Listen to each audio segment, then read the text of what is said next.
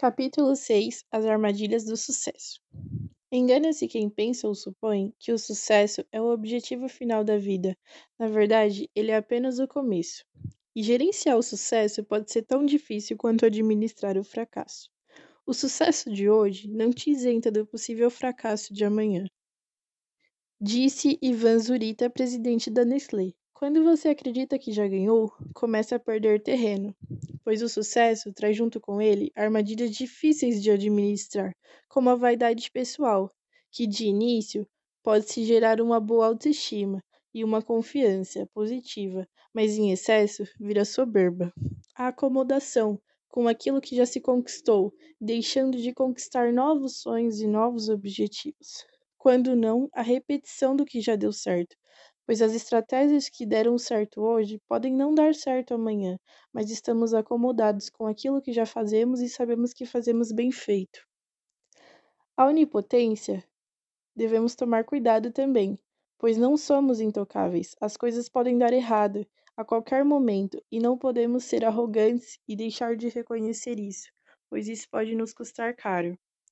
A perda de sensibilidade também, pois acabamos terceirizando os nossos sonhos, acabamos deixando tudo nas responsabilidades de outras pessoas, quando na verdade é nossa. Deixamos a, a responsabilidade dos nossos clientes, dos nossos fornecedores, dos nossos consumidores na mão de outros e acabamos pagando um preço caro por isso, pois acabamos deixando de reconhecer aquilo que é necessário.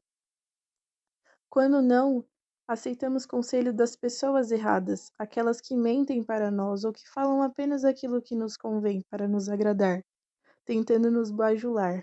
Devemos tomar cuidado com os conselhos recebidos de pessoas que nunca construíram nada. Vem acompanhado também do fracasso a falta de autodomínio, pois acabamos querendo meter os pés pelas mãos. A líder de fabricação de carrocerias no mundo, Marco Polo, sempre teve isso como um de seus princípios. Seu presidente disse: Não vamos andar um milímetro a mais do que suportam as nossas pernas. E mesmo na liderança, sempre é possível fazer algo pelo nosso cliente.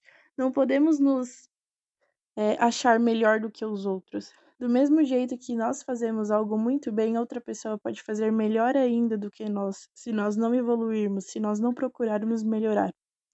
Atitudes são necessárias, para isso acontecer.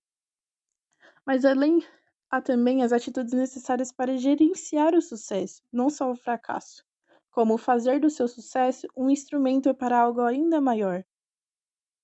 Saber o que o sucesso de hoje não garante o de amanhã, isso faz você evoluir, pensar, ter a visão à frente e não se estagnar naquilo que já se conquistou.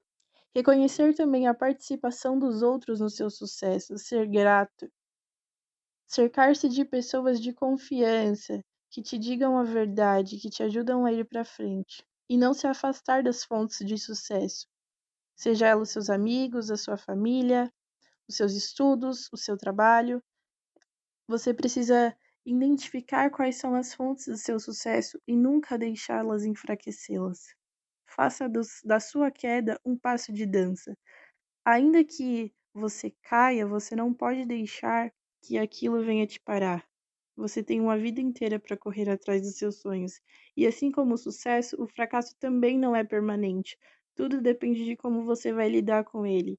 Não é porque você cai hoje que você não vai conseguir dançar amanhã. Às vezes, não ter dado certo de primeira foi a melhor coisa que poderia ter acontecido. Nós precisamos enxergar nas dificuldades vitórias lá na frente.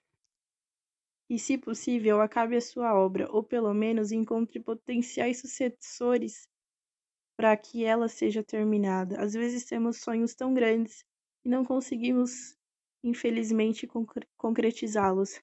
Mas caso você não tenha tempo de acabar a sua obra, encontre pessoas que desejam terminá-la encontre sócios que, se não tenham os mesmos sonhos e objetivos, que tenham sonhos pelo menos parecidos ou que se complementem.